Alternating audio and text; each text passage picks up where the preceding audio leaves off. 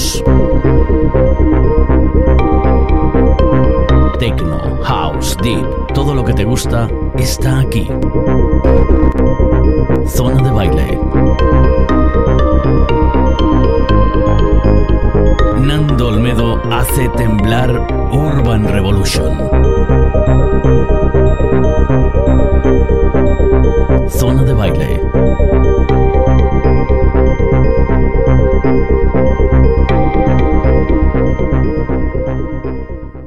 Muy buenas tardes y bienvenidos a un capítulo más de Zona de Baile.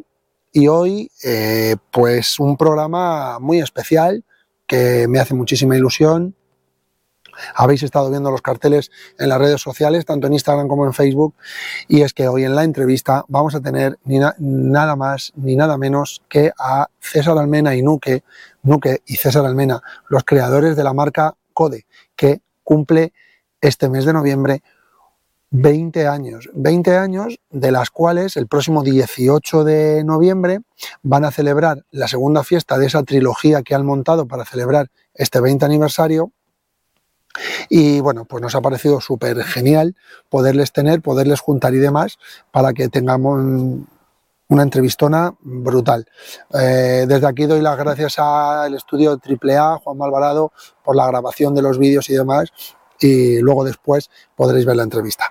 Nosotros, como siempre, pues vamos a ir a ver las secciones que tenemos para el día de hoy. Evidentemente, la entrevista vais a ver que es bastante larga y por tanto, otro sábado más nos hemos cargado la playlist de la semana, pero las secciones de Paulo, pues el rincón de Paul, ahí está ahí está, enseñándonos mogollón de cosas. Eh, hoy vais a aprender una cosa mm, que creo que es importante dentro de la melodía. Eh, y bueno, eh, creo que lo que vais a ver va a ser bestial. Luego, evidentemente, tendremos a la zona NXU con el señor Nanchu, que nos va a traer los dos temas de trance. Y luego los eventos recomendados al final del programa, pues como siempre. Así que no, no estiro más esto, os dejo con el señor Paulo Gómez para que disfrutéis, para que veáis o para que comprendáis. Eh, creo que hoy tocan las escalas. Así que no me enrollo más. Vamos a ver el rincón de Paul con las escalas. Así que muy buenas tardes, eh, Paulo Gómez.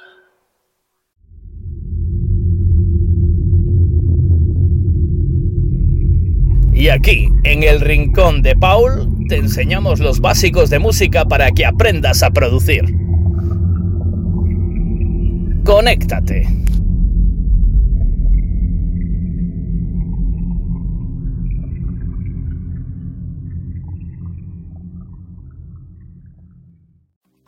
Hola amigos, bienvenidos al Rincón de Paul. Un día más, hoy vamos a hablar de las escalas. La semana pasada hablamos de las notas musicales y quedamos en que habían 12 en una octava. 7 mm, blancas y 5 negras. Bien, mm, lo correcto sería decir que las negras son sostenidos o bemoles, pero bueno, digo blancas y negras para que eh, lo visualicéis y os resulte más fácil. Bien, pues como 12 son muchas, pues vamos a hacerlo más fácil y, vamos a tocar sobre una escala. Eh, depende de la escala que elijamos, pues le va a dar una sensación a la canción, ¿no? Eh, vamos a hablar solo de dos. En este caso hay muchísimas, pero vamos a hablar de la escala mayor y la escala menor, que son las más eh, corrientes, ¿no? las, más sencillas y, que más se usan. Bueno, no es que sean más sencillas, es que son las más usadas, simplemente. bueno, ¿cómo se forma una escala mayor? Bien, la semana pasada eh, vimos que entre notas eh, la distancia que había era un semitono o medio tono. Bien, eh, da igual que sea una tecla blanca que una tecla negra. La que está al lado, la, la más cercana es medio tono. Bien, pues con este principio vamos a crear las escalas mediante un patrón hay. Para, para crear la escala mayor, vamos a empezar con ella, con la escala mayor, se elige una nota En este caso son siete notas, ¿vale? Eh, elegimos una nota. La siguiente sería un tono más, tono, semitono, tono, tono, tono. Bien. Eh, vamos despacio y por partes. Elegimos una nota, en este caso lo voy a hacer a conciencia para que veáis eh, la relación de, la escala con, con, las teclas que voy a tocar. Bien, empezamos. Voy a elegir el Do. Dijimos que la primera nota, bueno, eh, el Do, he elegido el Do. La primera nota es el Do. La segunda estaba a un tono. Saltamos del semitono y nos vamos al tono. Tenemos Do, Re. La tercera nota, tono. Saltamos del semitono y bajamos al tono. Mi. Tenemos Do, Re, Mi. Siguiente nota, semitono. La siguiente es esta, el Fa. Eh, quinta nota, un tono. Pues nos saltamos el semitono y nos vamos al tono. El sol, tenemos do, re, mi, fa, sol. La siguiente, la sexta, un tono. Nos saltamos el semitono y nos vamos al tono. La. Y la siguiente, el sería tono. Nos saltamos semitono y nos vamos al tono. Si. Qué casualidad que es do, re, mi, fa, sol, la, si, la escala mayor en do. Eh, bien. ¿Por qué he querido que lo visualicéis en el teclado? Porque así os es más fácil conocer el patrón. No tenéis que aprenderoslo de memoria, sino con simplemente mirar el teclado y ver qué distancia hay entre notas, pues sacáis el patrón. Si, se os olvida, lo, podéis hacer así. Eh, vale, y ahora vamos con la escala menor, vamos a seguir el mismo sistema, pero ahora el patrón es distinto. Tenemos, elegimos la nota. son siete también. Elegimos la nota. La siguiente nota estaría a un tono. La siguiente nota a semitono. La siguiente nota a un tono. La siguiente nota a otro tono. La siguiente nota a semitono y la siguiente nota a tono. Bien, vamos al teclado. Pero ahora voy a elegir otra. Ahora voy a elegir el La. Eh, repito lo que os he dicho antes, pero ahora visualizándolo. El La. La segunda nota estaríamos a un tono. Semitono lo saltamos y nos vamos al tono. Tenemos La, Si. La siguiente nota, semitono. Do. La siguiente nota, tono. Re. La siguiente nota, tono. Mi. La siguiente nota, tono. Perdón, semitono. Fa. La siguiente nota, tono. Mi. Y volvemos a empezar. Eh, bien, ahora habéis visto que vuelven a ser las notas blancas, pero esta vez empezando desde el La. Eh, y diréis, bueno, pues es que es lo mismo. Mm, sí, son las mismas teclas, pero en este caso eh, Do mayor coincide con La menor. Si fuera Do mayor o Do menor, serían notas distintas. Pero eso os lo voy a contar la semana que viene. Bueno, espero que os hayáis aclarado un poquito y, nada, os veo la semana que viene. Un beso a todos y feliz fin de semana. ¿Qué os ha parecido la clase magistral que nos ha preparado Paulo Gómez? Eh, brutal. Como siempre, eh, un espacio que cuando lo he incorporado a zona de baile lo que trataba era de darle ese pozo cultural, como ya os he dicho muchas veces, y creo que eh, a mucha gente que, como a mí, se le den muy mal las melodías o entender un poco cómo engranar una nota con la siguiente, pues creo que Paulo Gómez lo explica, lo explica de forma descomunal. Así que muchas gracias, Paulo, por esta lección y nosotros vamos a tener que seguir con el programa. ¿Y dónde nos vamos a ir ahora? Pues ahora nos vamos a marchar ni más ni menos que con el señor Nanchu, con la zona NXU, eh, que nos tiene preparados dos temitas de trance y con sus visuales y demás. Así que no me, no me enrollo más. Vamos a ver qué nos tiene preparado NXU con sus visuales y sobre todo los dos temas de trance que nos propone para este sábado. Adelante, Nanchu. Hello, my friends. Esto es Zona NXU para Zona de Baile. Only Amazing Trance by NXU.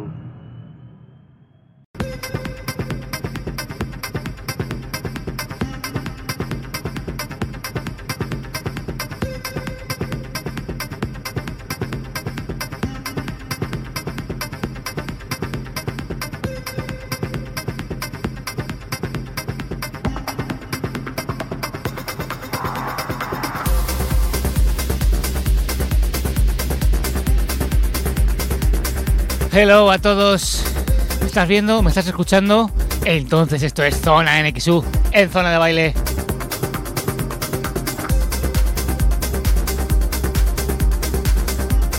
Creo que recordaréis todos al mítico Jean-Michel Jarre, este caballero de 75 años actualmente, nacido el 24 de agosto del 48, es lo que estáis escuchando ahora mismo.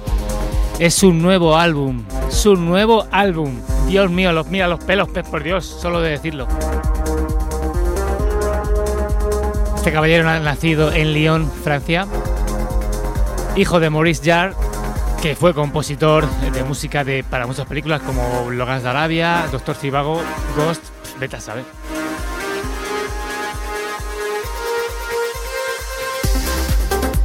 Pues este caballero se nos junta con Armin Van Buren, nada más y nada menos, para regalarnos otra joya épica máxima. En total.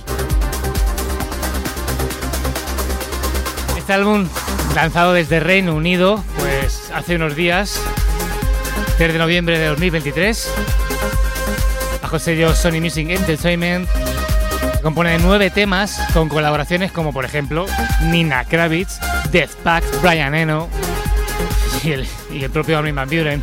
Esto es increíble. Como ya sabéis, la obra más exitosa de Jar vendió alrededor de 18 millones de copias, que se dice pronto, Oxygens, ya sabéis cuál es. En el año 76, este señor con 27 años la compuso y la grabó en su cocina, que la convirtió en un estudio Vamos a escuchar Only Amazing Trance.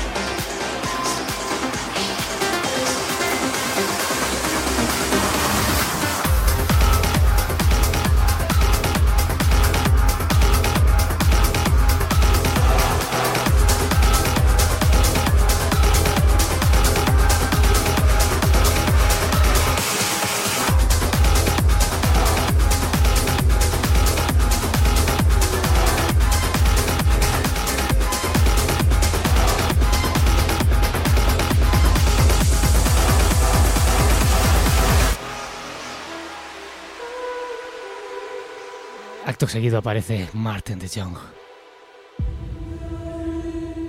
Babylon. Este productor de Países Bajos, también conocido como Matt Walks y Robert Means, lanza el 22 de septiembre de este año, bajo el sello Armada Music, esta joyita.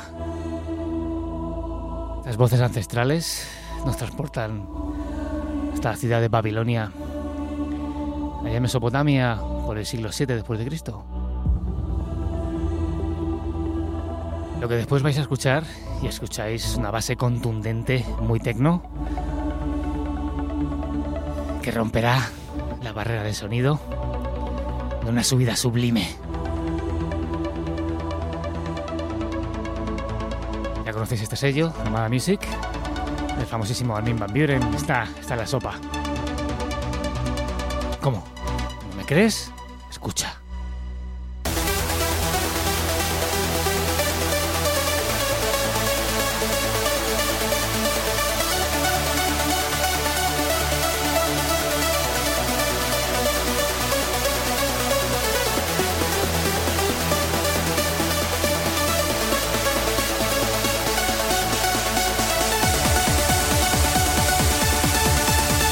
Esto es Zona MXU en Zona de Baile.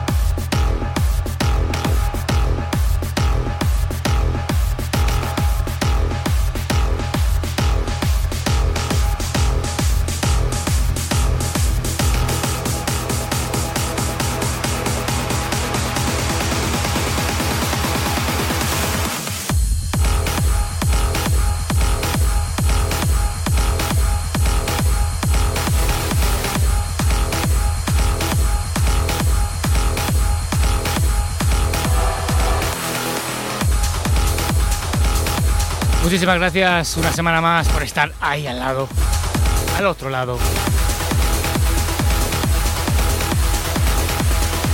NXU, Nanchu, desde zona NXU, zona de baile. Y recordad que nos estáis viendo y escuchando desde Urban Revolution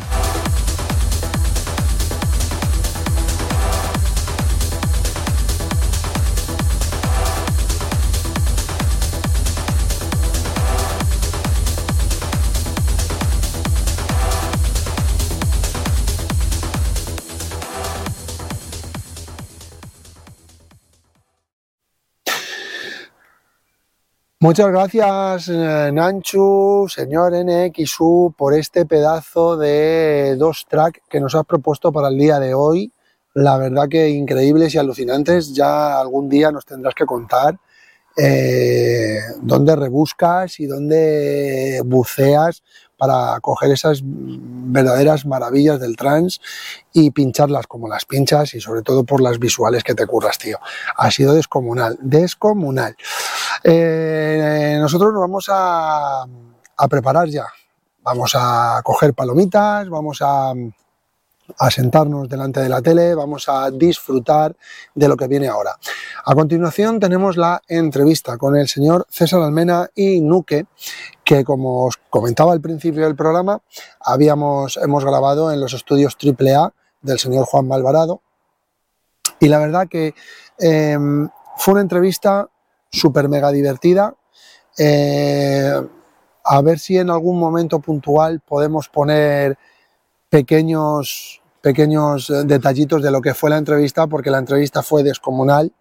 Yo la verdad que no había tenido, eh, habíamos tenido a César por un lado y a Nuque por otro, y siempre nos habían contado las cosas desde su prisma y demás, pero cuando los juntas a los dos y cuando estás allí y cuando están ellos hablando de Code y cuando están hablando de la marca y cuando están hablando de cómo se fundó, cómo se creó y demás, es cuando entiendes que realmente Code hoy, en el año 2023, en noviembre del año 2023, vaya a cumplir 20 años. Y es que la verdad es que son dos, dos tipos espectaculares, espectaculares, se compenetran bastante bien. De hecho, eh, la entrevista es que fue rodada, eh, fue rodada, porque yo me, me, sentí súper a gusto y, y bueno, eh, la verdad que es un entrevistón, es un momento muy bonito porque al final no deja de ser cultura tecno en Madrid, ¿vale? Y que una marca haya aguantado 20 años haciendo tecno, haciendo estas megas, mega fiestas o estos bueno, es que las fiestas de Coden Fabric no son fiestas, yo creo que ya son festivales. Tienes diferentes áreas, diferentes, diferentes artistas, diferentes lugares para ir a escuchar la música, yo creo que son, son festivales. Y la verdad es que me ha encantado muchísimo poderles tener. ¿Y qué queréis que os diga? Pues que adelante con el vídeo. Disfrutemos de la entrevista con César Almena y Nuque, 20 años de Code.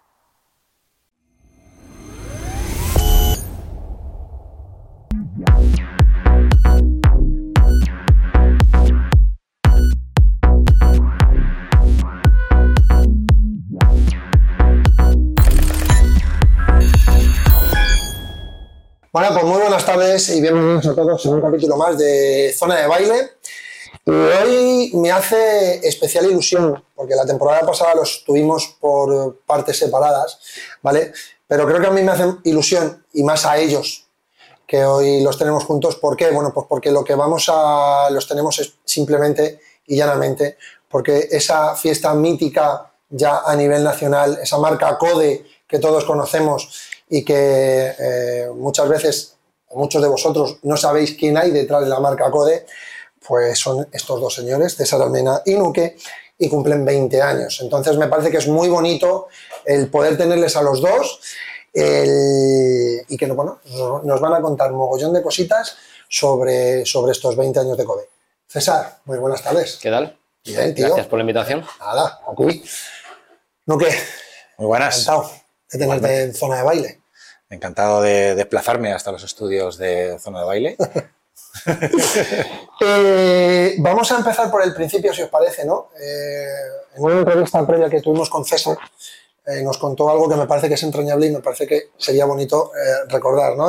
¿Cómo os conocisteis? ¿Cuáles fueron los inicios de esta bonita colaboración que lleváis 20 años navegando juntos en el mismo barco? Pues eh, no, Se lo haces a él para pillarme, a ver si lo dije todo. bien. Vamos a ver si ah. ahí, la has pillado. A ver si coincide la misma respuesta. A ver si coincide. Eh, pues nada, fue en un estudio de radio.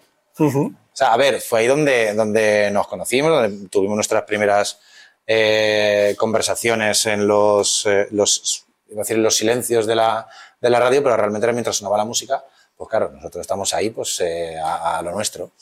Y, y, bueno, realmente, realmente él y yo ya habíamos coincidido mm, pues tiempo antes, porque los dos somos de Villaverde y habíamos ido al mismo instituto. Buen barrio. Sí, hombre, maravilloso. mejor. Tú fíjate lo que, lo que ha salido. Sí, sí. Y... Te curte. Que sí, sí, sí.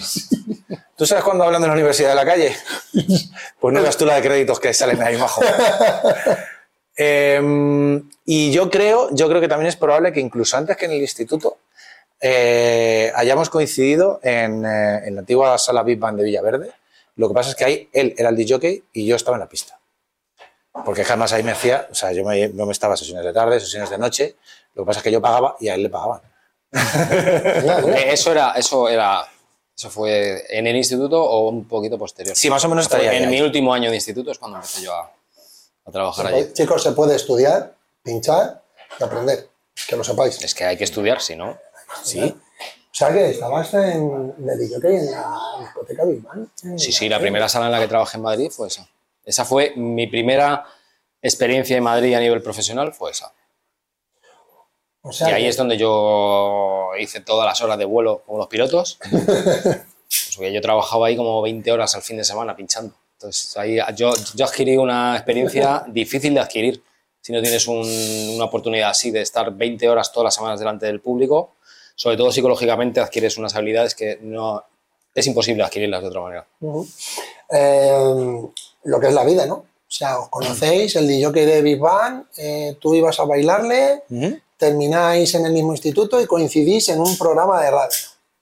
Pero no nos dimos cuenta de nada de lo anterior hasta que no nos centramos en el programa de radio. En esos silencios, mientras sonaban esos temas, pues hablando un poquito de, todo, porque claro, eh, al no haber hablado previamente, pues tenemos mucho de lo que, de lo que hablar.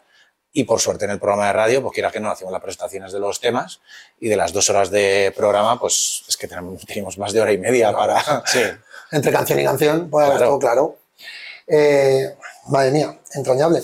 Bueno, eh, en esos programas, en esas conversaciones, nos gustaría saber un poquito cómo, cómo surge la idea de Code, o si ya lo teníais predispuesto, o si ya ibais con la cosa de decir vamos a tratar de hacer algo, o surgió en aquella conversación a micro cerrado. No se puede nacer con esa idea en la cabeza, tiene, que, tiene que florecer en algún momento y fue, una vez más, entre tema y tema en ese estudio de radio. A ver, tú tienes que tener en cuenta que éramos dos chavales de 20 y muy pocos, con toda la gana del mundo, todas las inquietudes del mundo, eh, toda la pasión del mundo, toda la energía del mundo.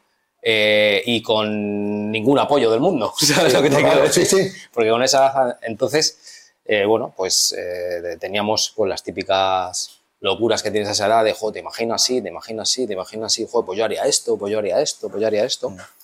Y bueno, hubo ahí, ahí como un paréntesis, un break ahí en la escena madrileña, que mm. había una fiesta, digamos, referencia mm. a nivel de evento grande en esa época, lo que se podía considerar un evento grande en esa época de Tecno, que sería ridículo con los números que movemos hoy en día, pero en esa época era lo más grande que se hacía en Madrid y se hacía mensualmente, que eran los eventos Scasi.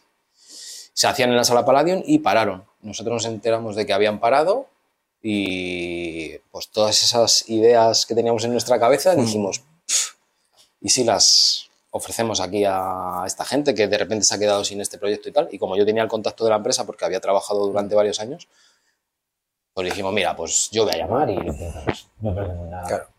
Realmente, yo creo que realmente en aquella época nosotros pensamos que era siempre pues, cambio, de, cambio de temporada o que estaba... O sea, nosotros, de, oye, vamos a presentar. De repente, aquello claro, paró. Claro, luego ya fuimos conscientes de que habíamos llegado en el momento en el que, en el que porque claro, eso no es una cosa que se anuncia así, porque ahora es muy fácil tener mucha información porque hay muchos más medios. En aquel entonces, pues claro, todo es, he oído que, puede que... Sí, porque tú te enterabas de las cosas claro. cuando veías el flyer en una tienda o te lo contaba en relaciones públicas, te lo contaba, no te escribía por Instagram ni nada de eso, porque no existía. Te lo contaba por teléfono y tal, o escuchabas la cuña de radio.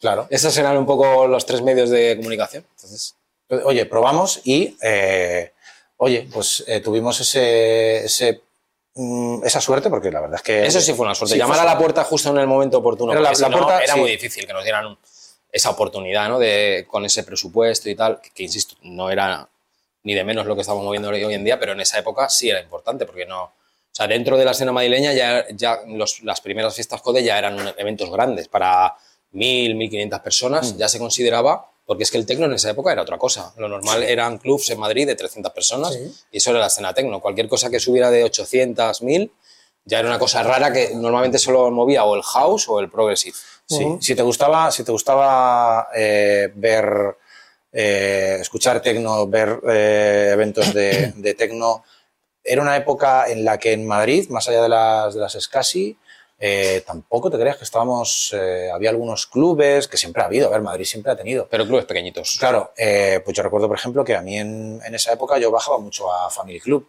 en aquel momento estaba, estaba en, su mejor, en su mejor época y además de una cosa magnífica que era, volviendo un poco a lo de la figura del residente que, ha dicho César, tú podías ir una noche de residentes y ya una noche de residentes era una noche brutal. O sea, era, mm, había gente que, que le gustaban las noches de residentes y iban a ellas, pues por eso estaba lleno todos los fines de semana. Bajábamos muchos de Madrid allí, la verdad. Porque era, era, un poco el club tecno más grande de Madrid, estaba en Sonseca. Sí, efectivamente. o sea que vosotros eh, teníais como referencia, o, creo intuir que teníais como referencia Family, y dijisteis, Oye, no, no, no, no, no, no, no, Nuestra referencia, eh, digamos, en ese momento, si nos fijábamos en algo, era en Scasi, porque en Madrid en ese momento sí había ya un proyecto grande. Scasi venía a hacer eventos en Universal Island, en Parque Sur, que era una sala grande, con 2.000 o 2.000 y pico personas, calculo yo, de aforo, y eh, pasó por varias salas, estuvo en Villaverde, en la antigua Big Bang, que luego era Ática, y terminó en Palladium, es una sala que eh, en esa zona principal era eso, eran unas 1.500 personas de aforo o algo así. Era un, proyecto, era un proyecto muy paradójico. O sea, sí empezaba a haber cosas en Madrid ya de ese tamaño, es lo que quiero decir. Siendo la fiesta más grande que, que por aquel entonces se hacía en Madrid, en realidad el concepto era súper underground. Sí. Lo que pasa es que, claro, cuando tienes una fiesta comandada por Oscar Mulero, sabes que va a tener un... Tirón. Sí, hombre, iban ya con la mitad del camino recorrido. es lo bueno, es lo bueno que, que tienen, vaya. Una pregunta fuera del guion. Eh, ¿Por qué Code? Que, que no, no, quiero, no, no imagino, no, no, sé el significado eh, que buscabais, ¿por qué lo llamasteis Code? ¿Qué, qué significado tiene para vosotros Code? Eh, mira, en la primera reunión que tuvimos para presentar nuestro proyecto en, la sala Palladium, me recuerdo que nos juntamos en una de las mesitas que había en la, en la parte de abajo, donde luego hicimos Code Tecno Sí, sí, en el sótano, sí. Eh, nos juntamos con el responsable de la, de la sala, Rafa Calvo, pues que no se me va a olvidar nunca, porque como fue la primera persona que... Que, apoyó el proyecto. Sí, sí, sí, sí, Luego hubo mucha gente detrás de él, evidentemente, que, que, apoyó eso, pero claro, es la persona con la que nosotros tenemos en contacto y claro, le tenemos un, cariño brutal. Pues eh, en esa primera reunión eh, yo iba con una lista de nombres. Pues yo, claro, cuando empezamos a, a, pensar cosas, yo estaba, yo me hice mi lista, pa, pa, pa, pa. Y el nombre de Code lo tenía yo muy alto en la lista porque no solo eh, iba con el nombre en la cabeza, sino que iba incluso con diseños de logotipo. Y era, claro, como daba mucho juego, era el nombre que más me gustaba. Eh, entonces, bueno, una de las primeras cosas que hablamos fue, vamos a toda esa serie de nombres, vamos a poner encima de la mesa. No tomamos una decisión por ninguno, pero dijimos, mira, vamos, para llamarlo de alguna manera, vamos a llamarlo Code por ahora. Y nos pasamos toda la reunión llamándolo Code, Code, Code, Code. Y ya cuando llegamos al final, en realidad, un poco entre los tres dijimos, bueno, yo creo que Code se queda como nombre, ¿no? nos lo dijo el propio Rafa. Sí, salió tantas veces en la conversación que ya era como que nos costaba pensar en otro, en otro nombre. Lo único que, que, añadimos al final de esa reunión fue el tema de los números. Que él, él, propuso el nombre y yo propuse el tema de los números. Y dije, oye, ¿y si le añadimos para que, tenga cada, que, para que cada evento tenga algo? Porque claro, piensa que llevamos 20 años y que al final es code, code, code, code, code. O sea, no sé si yo en ese momento tuve la dulce de decir, al final parece una tontería, pero darle un número es darle una esencia a cada evento, una particularidad, una, una especialidad, ¿no? De decir, no, es que yo estuve en la todo está en code, no, no es que haya estado en code, yo estuve en code 32, por ejemplo, ¿sabes lo que te a decir? Y en ese momento nos dice, yo llevo viniendo desde la 70, 60, 4. O, yo tengo mi lista, yo tengo mi lista. El marketing funciona. Sí, no, no, eh, ya te digo, el el nombre, o sea, vamos a ver, cuando algo está por que salga bien, sale bien, ¿sabes lo que te quiero decir? Yo creo mucho en el destino y en no en la suerte, en el destino. Mm. Tienes que buscarlo y tienes que correr esos caminos, porque si en ese momento no hubiéramos hecho esa llamada, o no hubiéramos ido a ese sitio, o Rodri no hubiera llevado esa lista, o yo no hubiera, o sea, son una concatenación de buenas decisiones, es una suerte, eso es, pero sí creo que puede ser en parte un poco de destino. Entonces, bueno, cuando algo está por salir bien, está por salir bien y ya está. Yo creo mucho en eso, en, la, en, en, parones en el camino en el que dices, pues si tiro por la derecha va a pasar esto y si tiro por la izquierda va a pasar esto. Y, nosotros en ese momento acertamos y cogimos todos los caminos buenos. Sí. Y además, eh, hablamos mucho de la suerte en este, aquí en este principio de entrevista. Yo siempre digo una cosa de la suerte. A ver, la suerte es estar en el momento idóneo, en el lugar apropiado. Pero para que eso ocurra, hay que, hay que estar en muchos sitios y en muchos momentos. O sea, la suerte no te viene a buscar En, tu, en tu casa. Y, y, un poco también para el tema de la, de la, suerte o de que la gente crea en las cosas, eh, la primera fiesta que se hizo de Code, eh, claro, porque ahora estamos acostumbrados, vemos 20 años después el resultado. Pero claro, la primera fiesta, la Code 01, fue un desastre. Mm, fue un desastre que, a ver, como tampoco era una cosa súper cara, ¿vale? Tampoco económicamente, pues en plan, pues, pues hemos salido comido por servido. Cuando tú haces una primera fiesta, Y, ocurre eso, claro, ves dos chavales novatos que tienen todo por descubrir, que no tienen ni puta idea de, lo que están haciendo. O sea, sí, saben cosas, pero no saben cosas. ¿Vale? O sea, nosotros llegamos sabiendo muy poquito, apenas habíamos rascado la, superficie de lo que es todo este trabajo. Claro, yo esto te lo puedo decir ahora 20 años después. Y es lo que te digo de que esa, esa, gente que luego confía en nosotros, porque en esa primera fiesta tú puedes decir, mira, este, este proyecto se va a tomar por culo. O alguien dice, pues yo veo algo en este proyecto. Dice, vamos a dar la oportunidad de hacer una segunda, una tercera fiesta. Y ahí fue donde estuvo eh, la clave en hacer esa segunda y esa tercera fiesta, porque ya los números de la primera a la segunda y la tercera fueron mejores. Pegaron un salto importante. Y aparte de lo que te digo, creo que alguien vio algo que yo creo que incluso ni nosotros habíamos visto. Eso me viene ni que pintado porque, claro, vosotros, hasta donde yo sé, corregime si me equivoco, son tres fiestas en Paladio.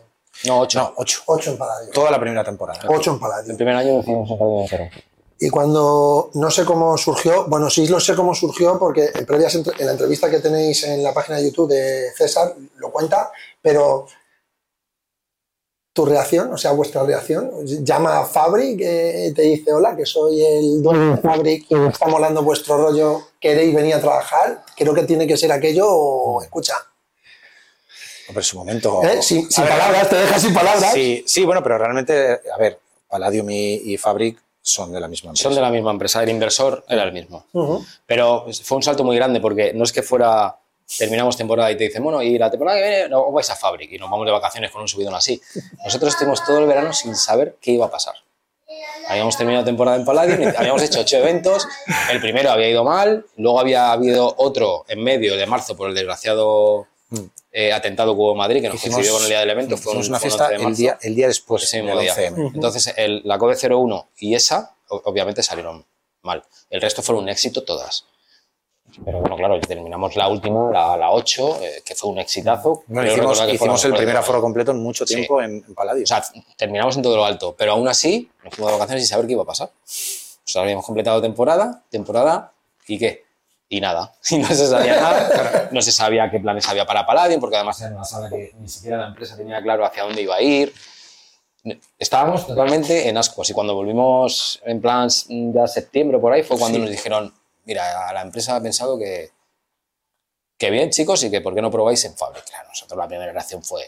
Sea, la primera fue, joder, qué bien, ¿no? Y la segunda fue, madre mía, ¿cómo hacemos esto? ¿Cómo nosotros ahora Fabric? Porque claro, ahora todo el mundo está muy concienciado de Fabric, pero en esa época yo todavía recuerdo la primera sensación que me dio en el cuerpo cuando yo abrí la puerta de Fabric por primera vez. Es que era una cosa que no se había visto, ¿eh? Como una cosa así.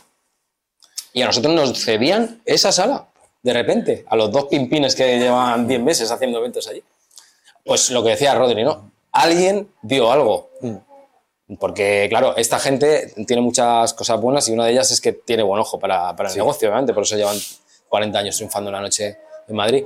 Y alguien ahí en esa empresa vio algo y dijo, aquí hay, aquí hay, hay donde sacar. Si estos chicos en Palladium han conseguido esto, si le damos mm. más medios, una mejor sala, una sala en crecimiento, y, pues seguramente van a crecer.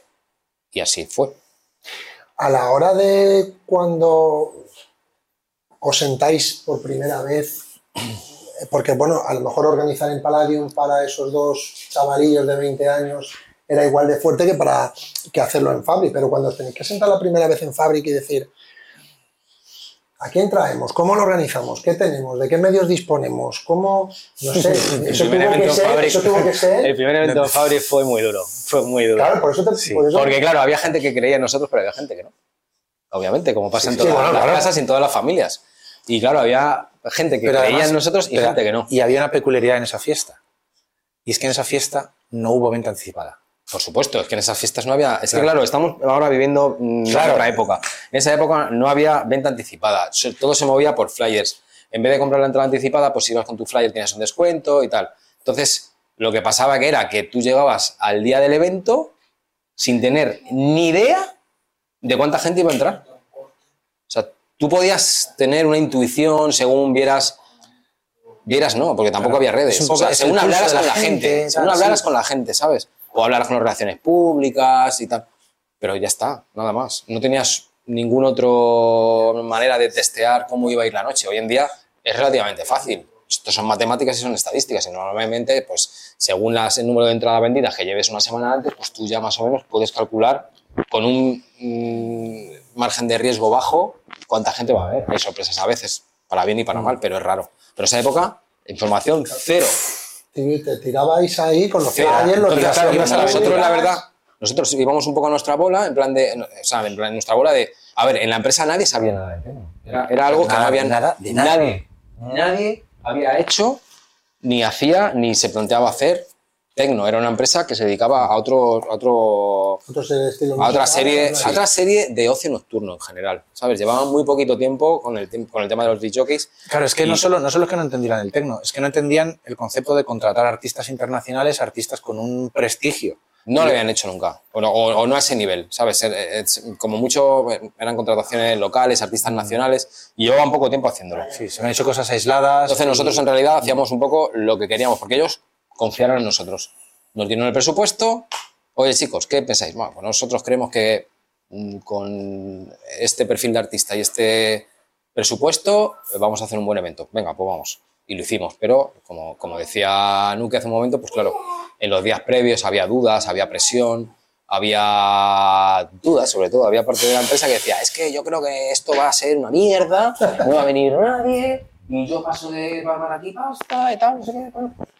Pero bueno, nosotros, tío, nos hicimos fuerte en ese momento y dijimos, nosotros creemos, y si vamos, vamos a morir con la bota puesta, ¿sabes? O sea, si la fiesta sale mal, pues nos vamos, cogemos la puerta y hasta luego y muchas gracias por la oportunidad. Pero la fiesta no salió mal. La fiesta salió muy bien. Bueno, pues después de todos estos, eh, de esa primera fiesta en Fabri y lo que ya todo el mundo estamos viendo, que ya cumplimos, cumplís 20 años de, de fiesta y demás, mm, imagino que cuando miráis para atrás, eh, ¿qué, os da más, si, hay algo que os dé vértigo, algo de decir, estáis en los 20 años, hemos hecho 20 años de, CODE, mm, cuando miráis atrás, ¿qué es, lo que, qué es lo que recordáis con más cariño o que os dé ese, pequeño vértigo de decir, lo hemos conseguido? Cuando abrías la primera vez la puerta de Fabi y decías, ostras, si la liamos, la liamos y nos vamos, eh, pero salió bien y, ahora. Yo creo que hubo un momento, pero fue antes ahora de estos 20 años, yo creo que fue cuando llegamos al 18 aniversario. Porque en ese momento eh, tuvimos el pensamiento de ser conscientes de que eh, hay gente que empieza a ser nuestros clientes que cuando empezamos con las fiestas no habían nacido. Y eso, por un lado, evidentemente, nos da mucho vértigo, en plan de, madre mía, somos unos viejunos. Pero por otro lado, es verdad, esto es así. Pero por otro lado dijimos, es que tú fíjate, después de todo este tiempo, y ahí seguimos, porque, es que parece fácil, pero mm, no hay muchos eventos, salas, no hay muchas cosas que cumplan tantos años. Entonces, eh, pues hombre, algo de mérito tiene y algo bien ha tenido que hacerse durante estos años para que, para que esto pase, vaya.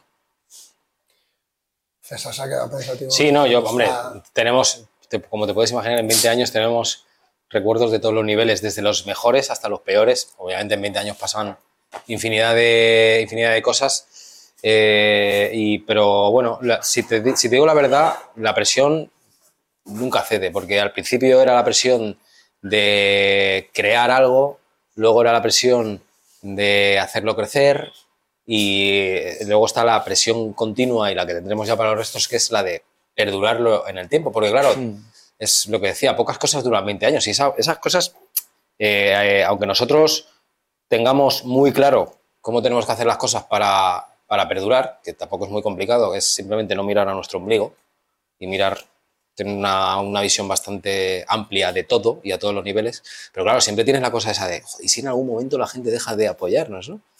Entonces, siempre tienes esa presión, siempre vamos a trabajar con eso, que es bueno porque no te relajas, no te, deja, no te permite relajarte. No es, ah, mira, ya somos coded, somos lo que somos los putos amos y tal. Nosotros nunca hemos tenido esa actitud, jamás.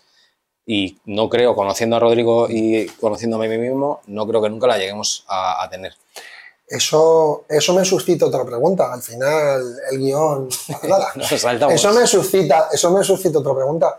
Eh, ¿Cuál creéis vosotros dos que es la magia, y me vais a perdonar la frase que voy a utilizar, para que este matrimonio nunca César. Cuidado con nuestras chicas que se ponen por eso te digo, para que este matrimonio fluya de la forma que fluye, eh, eh, siempre estéis, no sé, siempre cuando vamos y lo sé por experiencia que os he visto, buen rollo, buena química, os miráis, os tal, ya solamente con mirarte ya sabes lo que piensa el uno. ¿Cuál ha sido la magia para que César y Nuque sean César y Nuque y al final Code vaya detrás? A ver, yo creo que hay una parte que es la que nos viene de, nuestro de nuestro background, voy a decir, es que, joder, no me sale la palabra en castellano, pero es que es, que es así, es de, nuestras raíces, ¿vale?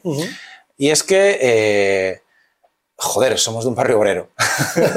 vale, es verdad. Entonces, vamos con una actitud ante la vida eh, que ya estamos predispuestos a saber que la vida es currárselo, y, pero que vemos todo lo que hemos tenido alrededor y también somos, somos gente humilde.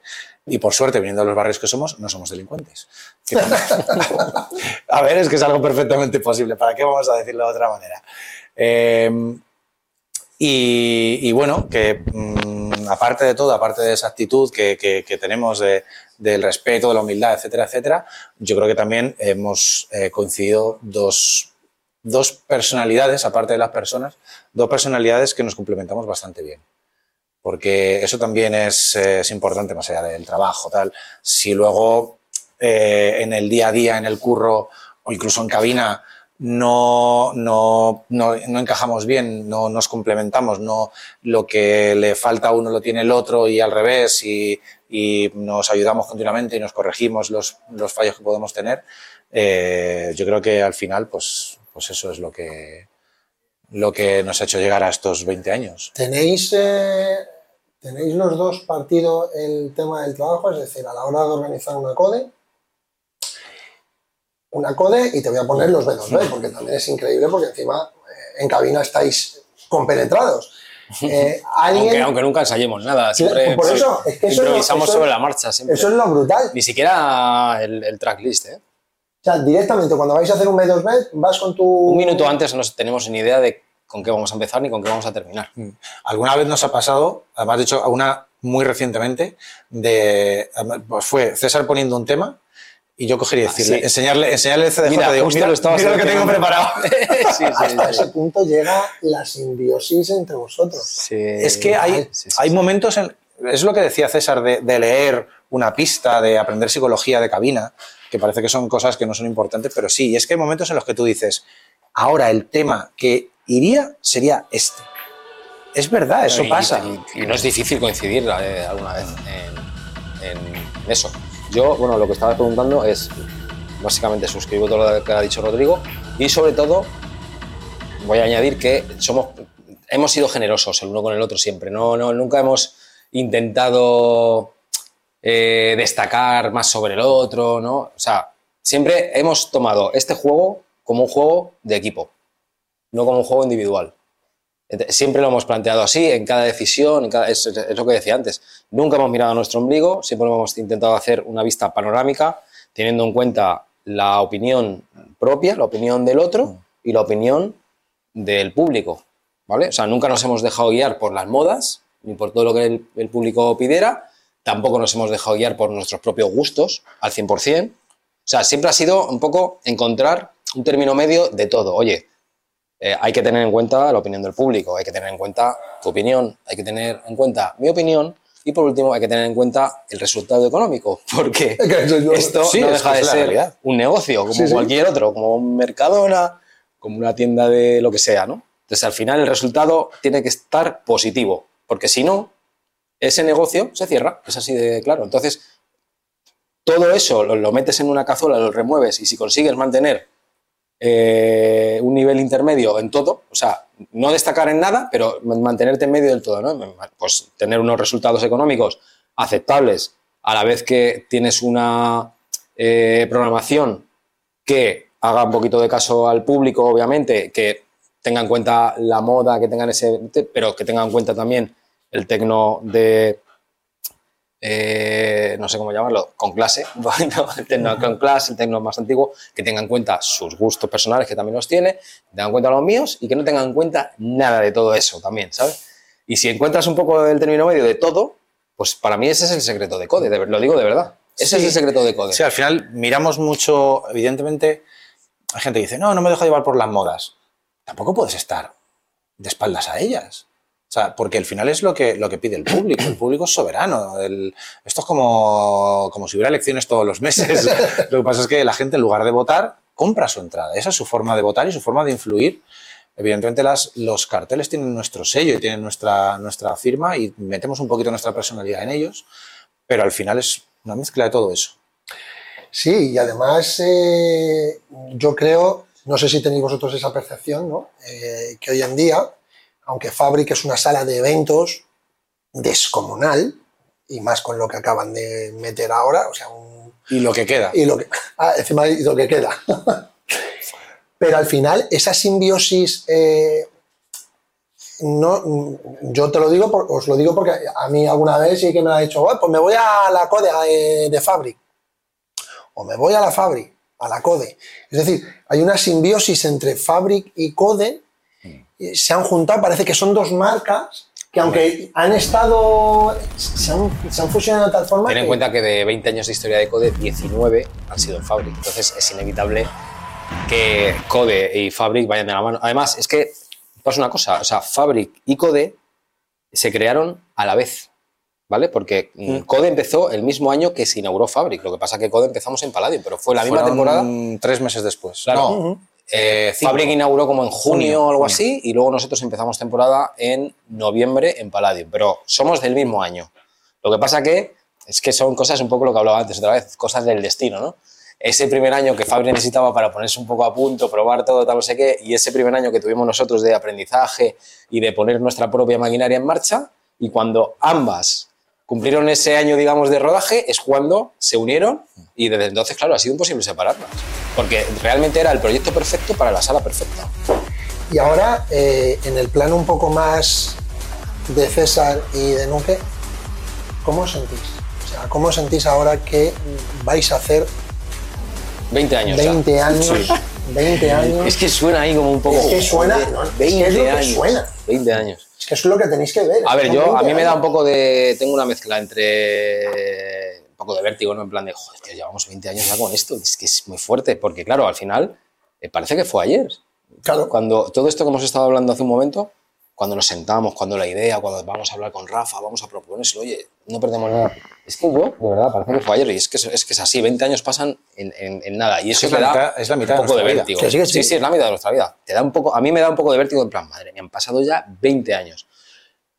Por otra parte, tengo una satisfacción increíble increíble que yo eh, cuando empecé en esto, eh, que tenía 17 años recién cumplidos, cuando empecé en esto de los DJs y tal, ni en mis mejores sueños podía imaginarme que podía llegar a un nivel de actuar con los artistas que he actuado y ya ni te cuento de organizar eh, el nivel de eventos que, que, estamos organizando. Entonces, ya te digo, es por una parte es un poquito de vértigo por los años ya pasados, con mucha ilusión de los años que vienen, y pero sobre todo mucha, mucha, mucha satisfacción.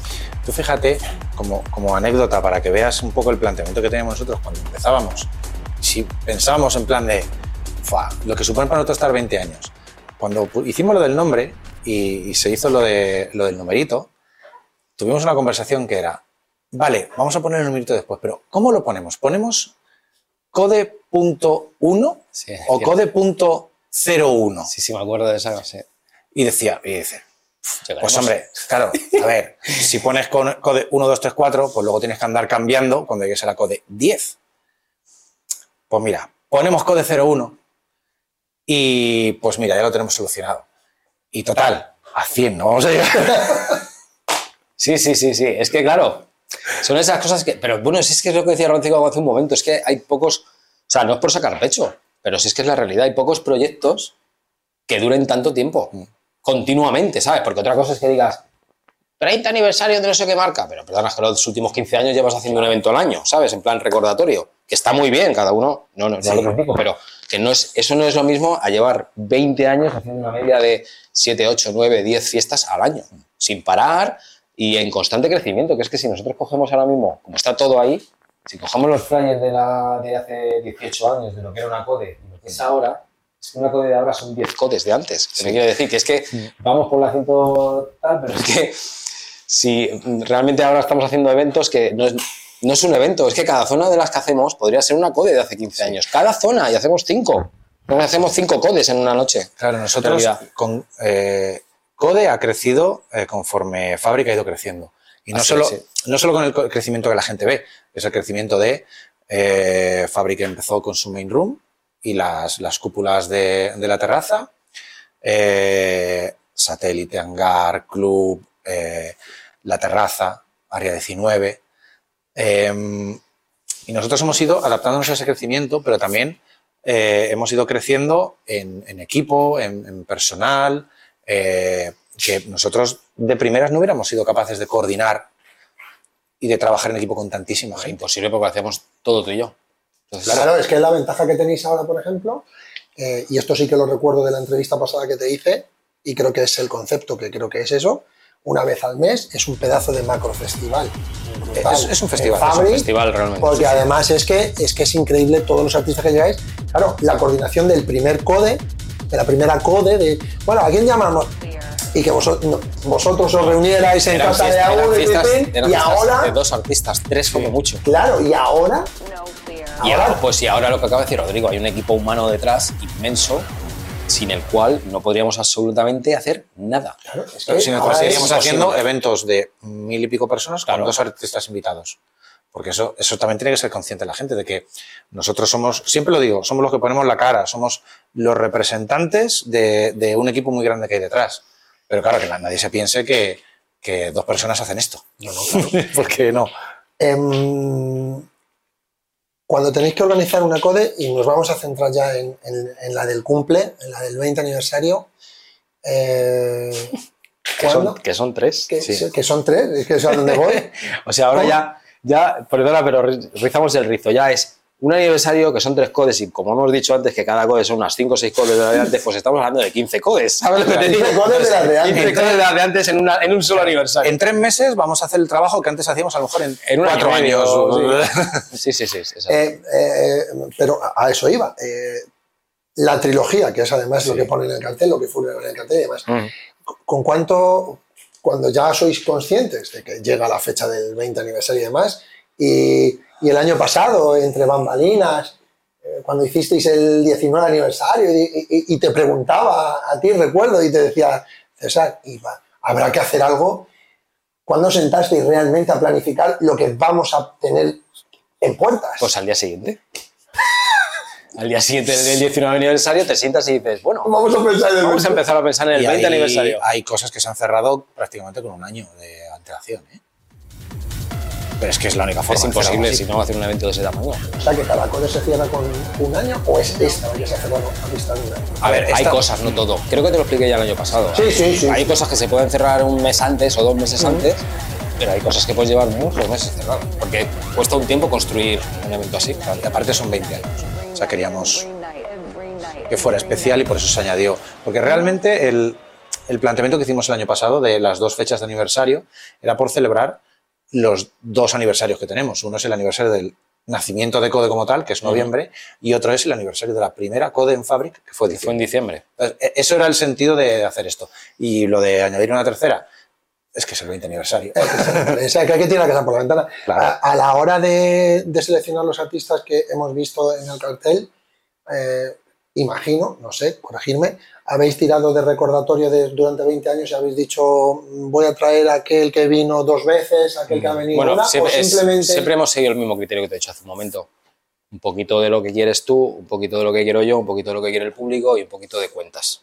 al final es que siempre hemos tenido un poco esas cuatro digamos, esos cuatro jinetes del apocalipsis. Y es que si quitas a cualquiera de ellos, hombre, si quitas a uno de los nuestros, podría seguir, ¿vale? Porque nuestros gustos tampoco no son lo más importante lo tenemos clarísimo. si o sea, podríamos hacer eventos sin tener en cuenta sus gustos o sin tener en cuenta mis gustos, pero no podríamos tener en cuenta, eh, hacer un evento, perdón, sin tener en cuenta los gustos de la, de la, gente y sin tener en cuenta pues, un objetivo de resultado económico. Ya está. Es que es, es, que es así. O sea que mm, eh, este 20 aniversario es el inicio, es la CODE 001 para llegar otra vez a otros 20 años de CODE. Hombre, pues os veis. Si hay una cosa que hemos aprendido es a no ponernos ya objetivos en ese sentido. Ah, o sea que ya. Es, que el día a día. Te lo he contado hace un rato, es que nos hemos demostrado nosotros mismos que pensar que, si no vamos a llegar a esto, no vamos a llegar a lo otro, Eh, ¿Y por qué no? Claro. Claro, vamos a dejarlo ahí. Es que vamos, piensa a currar. Piensa que la, la, la, escena, la escena electrónica en España es relativamente joven. ¿Sabes? O sea, nosotros estamos viviendo como algo. Esto que decía Rodri hace un momento de, joder, tío, es que, claro, eh, cuando, hemos, cuando nos hemos acercado ya a los 18, 19 años, de repente tenemos público que, que, que, pues que, no, pues que no había nacido cuando nosotros empezamos. Y eso quiere decir también que hemos tenido público que sus padres han sido público y ahora sus hijos son público. Y esto es una cosa que aquí ahora mismo a lo mejor nos choca mucho y dices, joder, tío, verdad, qué bajón. ¿Cómo que qué bajón? Es una cosa que en Europa está al orden del día. Tú vas a un festival en Holanda y no es que encuentres a dos generaciones, es que encuentras a tres. Encuentras al abuelo de 70, al hijo de 50 y a, la, y a la nieta de 25. Y es una cosa normal. ¿Por qué? Porque en Europa ya se escuchaba Kraftwerk cuando aquí escuchaban Lola Flores, ¿sabes? Entonces nos llevan esos 15, 20 años de, de adelanto. Entonces, ¿por qué no vamos a celebrar una CODE dentro de 20 años en la que esté mi cliente de la CODE 02 con su hijo de la CODE 093 con su nieto de la CODE, de la CODE 0249? ¿Por qué no? Puede pasar perfectamente. Ya hemos tenido, hemos tenido fiestas en las que, por ejemplo... Y qué bonito sería, ¿eh? Sí, sí, sí. Y qué bonito sería. Incluso más allá, hemos llegado a tener fiestas en las que estaba, por ejemplo, Kevin Sanderson con su hijo haciendo ah, cierto. Ah, sí. Claro, ya empieza también en, a, también empieza a, nivel artista, y, es, y, es, precioso, a nivel artista, es muy bonito. Es una maravilla ver que ocurren esas cosas. Eh, hace poco vino Gastón Zani con su hijo también. Pero bueno, vino de. O sea, estaba el padre actuando y el hijo viéndole. Pero, pero ya empieza a ocurrir. Que será un mucho. futuro. Eso ya lo decidirá él, pero, pero es que mmm, es lo que, lo que decía él. O sea, yo recuerdo cuando mmm, salí de, por primera vez de, a ver festivales eh, por Europa, eh, recuerdo pues eso, ir al Time Warp, ir a, a, a, Awakenings, y es que era muy común eso de ver grupitos que te das cuenta que son familia. Uh -huh. O sea, gente, pues, eh, gente mayor, gente de 50 largos, 60 cortos, eh, luego gente en sus 30 y pico, y los chavales que estaban, ya no sé si viendo su primer festival o yendo su primera noche de fiesta. Bueno, y lo que, lo que estáis viendo, lo que me decía Ángel, cuando juntes a César y, y Nuque, te va a salir una entrevista de una hora y lo estáis comprobando. Qué bonito, tío. Además es que me gusta el feeling que tenéis y, esa simbiosis, ¿no? Pero, ¿cuál creéis que es el secreto para la longevidad de Code? ¿Qué secreto? ¿Qué, qué, qué especial habéis echado a la sopa esa que le dábamos vueltas para que llegue a donde ha llegado? Pues hombre, yo creo que más o menos, eh, un poquito lo hemos ido respondiendo, pero eh, a ver, si te contamos nuestro ingrediente secreto. Deja de ser secreto. Pregúntale al de la Coca-Cola el ingrediente secreto. ¿eh? Tendríamos que cortar la entrevista ahora. o teníamos que matarte. Claro, pero no sale más barato cortar la entrevista. sí. eh, eh, el público, tío. Eh, al final, si ellos quieren, estás ahí. Y si ellos eh, no quieren, eh, pues se acabó y a otra cosa y han sido 20 años muy bonitos. Entonces, eh, mantenernos con el, con el favor del público, escucharles evidentemente y, y, bueno, darles lo que han ido queriendo a lo largo de, de este tiempo, incluso antes de que ellos lo supieran. ¿Y qué podemos esperar, César, para estos futuros años que de verdad, os lo digo de corazón, me gustaría que fueran otros 20, otros 25, vernos con caras. A nosotros más. Allí. ¿Cuál, qué es lo que, ¿Cuál es el recorrido a partir de ahora? A partir de cuando ya termine la, el, el, el 20 aniversario y ya haya que pensar en el 21. Bueno, sí, a ver, nosotros ya hemos contado un poco cómo trabajamos. Si estamos celebrando el 20 aniversario, pero estamos ya trabajando en todo el primer semestre y el segundo semestre de 2024 ya.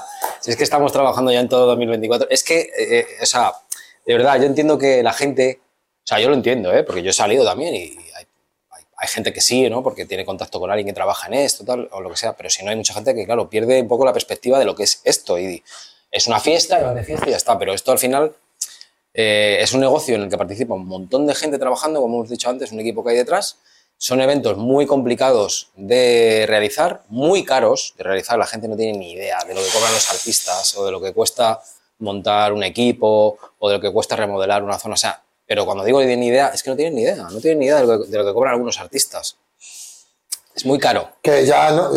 Es, Nosotros nunca hablamos. no podemos decirlo. Nosotros nunca hablamos de eso, obviamente, pero la gente alucinaría de lo que cobran algunos artistas. Entonces, ¿qué podemos esperar? ¿no? Era, la, era la pregunta. Pues lo que podemos esperar es eh, lo mismo que hemos tenido hasta ahora, pero mejorado, ¿no? Porque nosotros siempre estamos mm. intentando mejorarlo. De hecho, solo hay que coger eh, nuestro currículum, que es, son las fiestas. Te cogen los, los, flyers y los eventos y siempre, siempre hemos intentado ir a más. Entonces, como decía Rodri hace un momento, si hemos aprendido una cosa es a no ponernos límites, a no ponernos techo.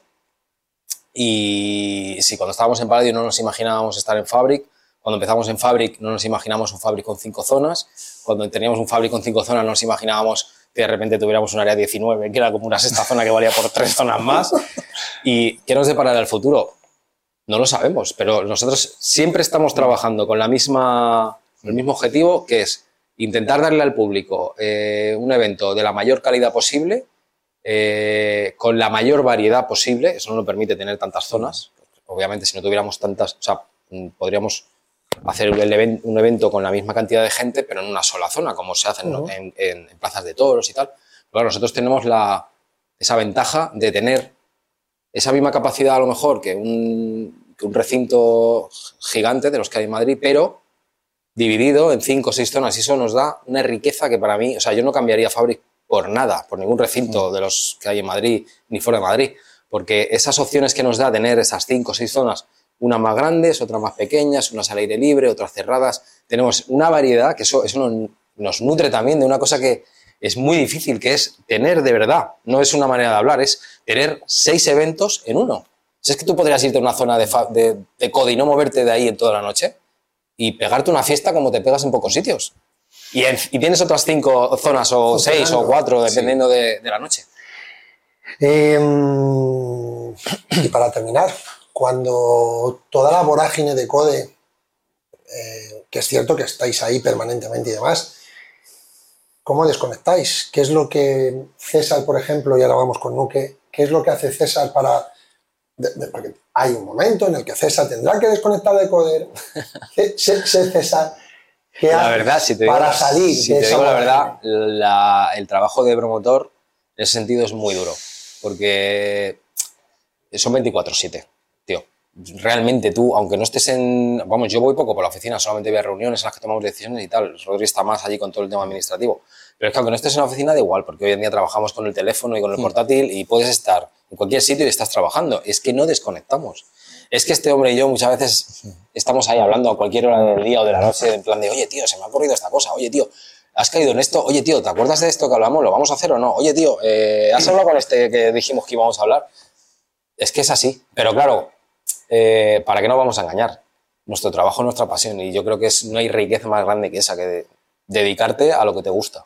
Entonces, Alguien dijo por ahí en televisión que cuando te dedicas a lo que te gusta, cuando mm. trabajas a lo que te gusta, no es trabajar. No es trabajar, efectivamente. Bueno, a ver. tú sí desconectas un poquito. Partes, es que hay partes del trabajo que son más duras que otras.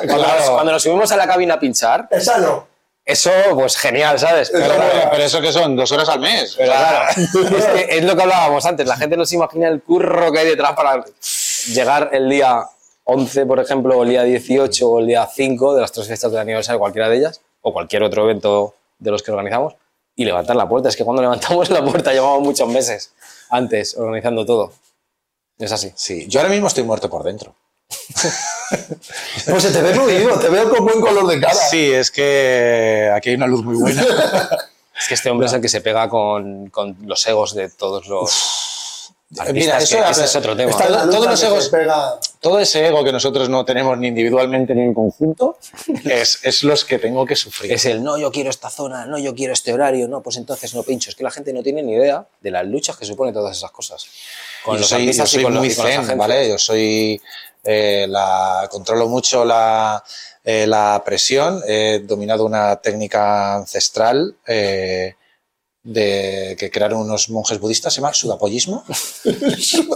Pero eh, un gran poder conlleva una gran responsabilidad, ¿vale? Porque no lo puedes usar continuamente. ¿Vale? O sea, hay que saber emplearlo porque evidentemente si estás todo el día con el sudapollismo, pues no haces tu trabajo. ¿Vale? Hay que emplearlo en momentos puntuales, pero esos momentos puntuales te salvan la vida. Y con la pregunta, ah, sí, desconexión. no, no desconecta. Hemos visto que ahora mismo. Acabo de desconectar. No desconecto. O sea, no, me cuesta muchísimo. Es, a ver, lo mismo que decía él, es que este trabajo es una bendición, pero es una maldición a la vez. Trabajas en lo que te gusta, pero claro, cuando la gente con un trabajo normal, digamos, quiere desconectarse, dedicar a sus hobbies. Claro. Y cuando tu trabajo es tu hobby, entonces no desconectas y eso es una putada. Eh, mira, yo por ejemplo, el otro día me enseñaron la palabra, las palabras inglesas de, que se llama digital detox, que es eh, desconectar de todo. Yo lo llamo irme al pueblo. Pero es que es verdad, yo tengo la suerte de que yo tengo un pueblecito, el pueblecito de mi padre, es un pueblecito muy pequeño, una aldea en la Sierra de Gredos, y para tener cobertura, para tener un poquito de cobertura, tengo que subirme a la planta de arriba de la casa. Y no en todas las partes de la planta de arriba de la casa hay cobertura. Hay cobertura. Eh, y pues oye, pues eh, son unos días, son cuatro, cinco días, una semana. Eh, Brutales. Que seguramente te estás acordando de tu, de tu hijo, Code. Pero. algunos alguno le estamos tocando. Claro, pero está. siempre tienes, Oye, tío, no me jodas que no me has preparado esto. claro. Ahí eh, estoy en el pueblo, ¿vale? Claro, el run run, el run run lo tengo, ¿vale? Lo único que el teléfono no suena, pero porque está desconectado.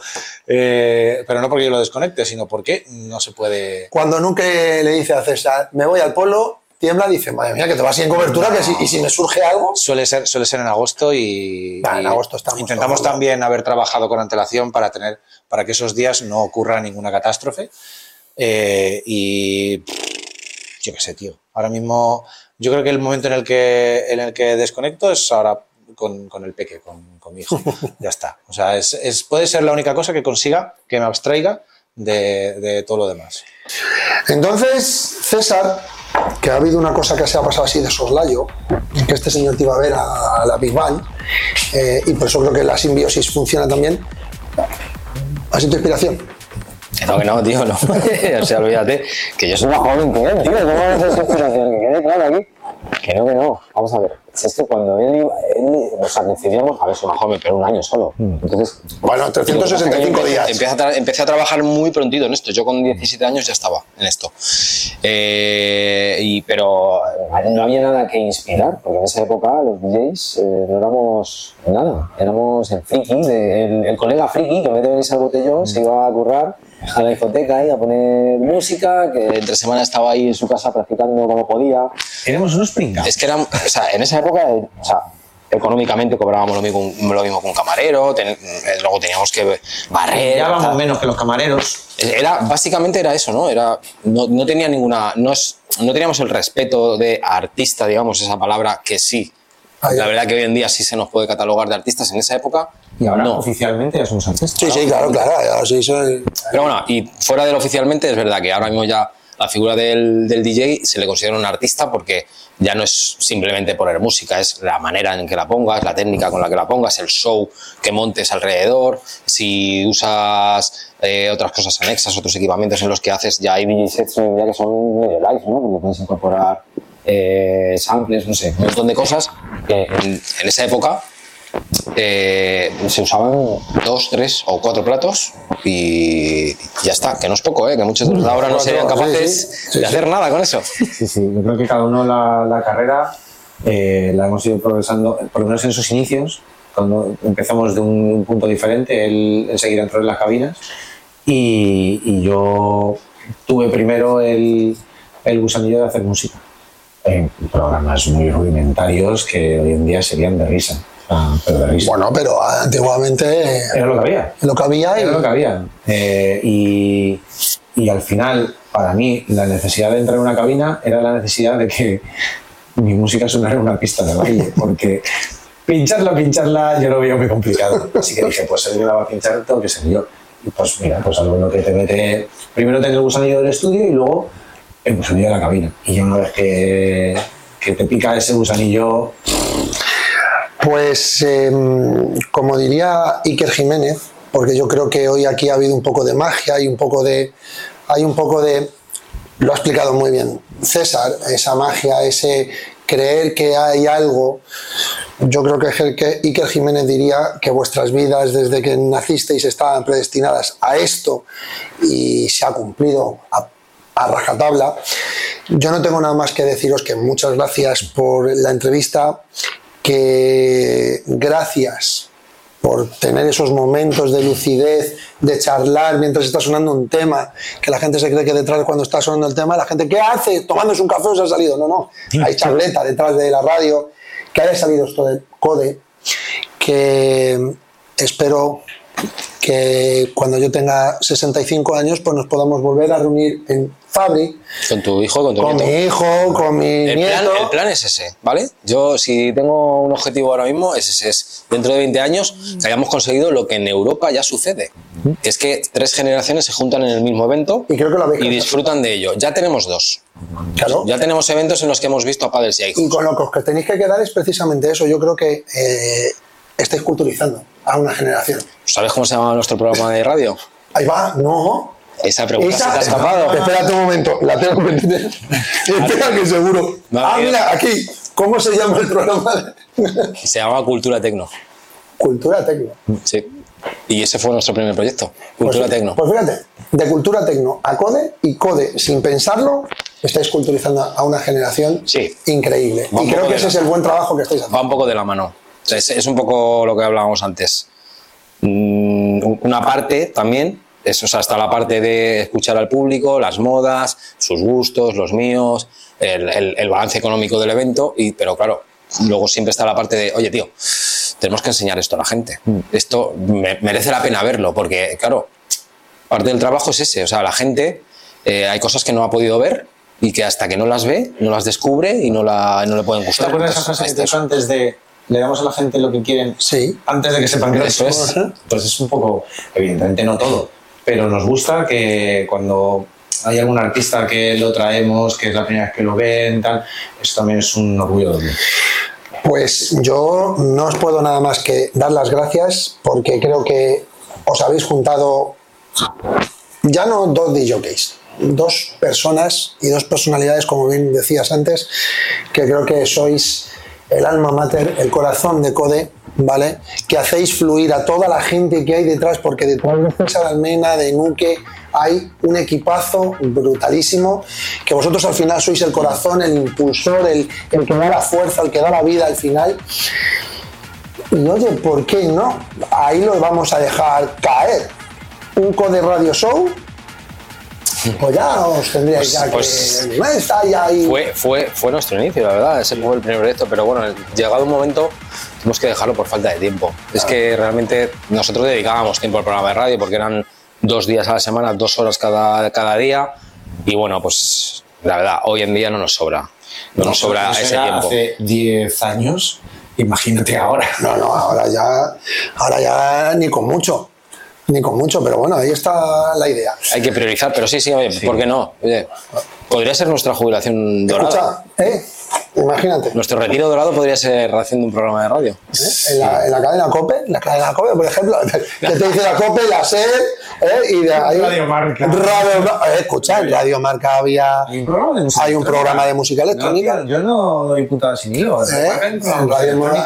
Que en la COPE no hay. Sí, Y de aquí a que llegue eso, que faltan muchos años todavía, vete a saber claro. cómo funciona la radio. Aparte, ya te digo, ya más, vale, más vale que nuestra jubilación la tengamos solucionada, porque si es por la radio, Que nos que que, yo lo quiero mucho, es un medio que me encanta, que yo lo quiero mucho, pero eh, si alguien se quiere hacer rico con la radio. No, es imposible. Es imposible. Somos nosotros que llevamos 10 años y mira cómo estamos, en pañales todavía. César, Bueno, muchísimas gracias. muchas gracias por Una vez más. el- Un año después. un año después. ¿Mm? Y Nuque, que nos vemos en esta trilogía, que la disfrutéis, que le deis al público lo que no sabe que quieren, se lo vamos a dar en esta trilogía, o se lo vais a dar vosotros en esta trilogía.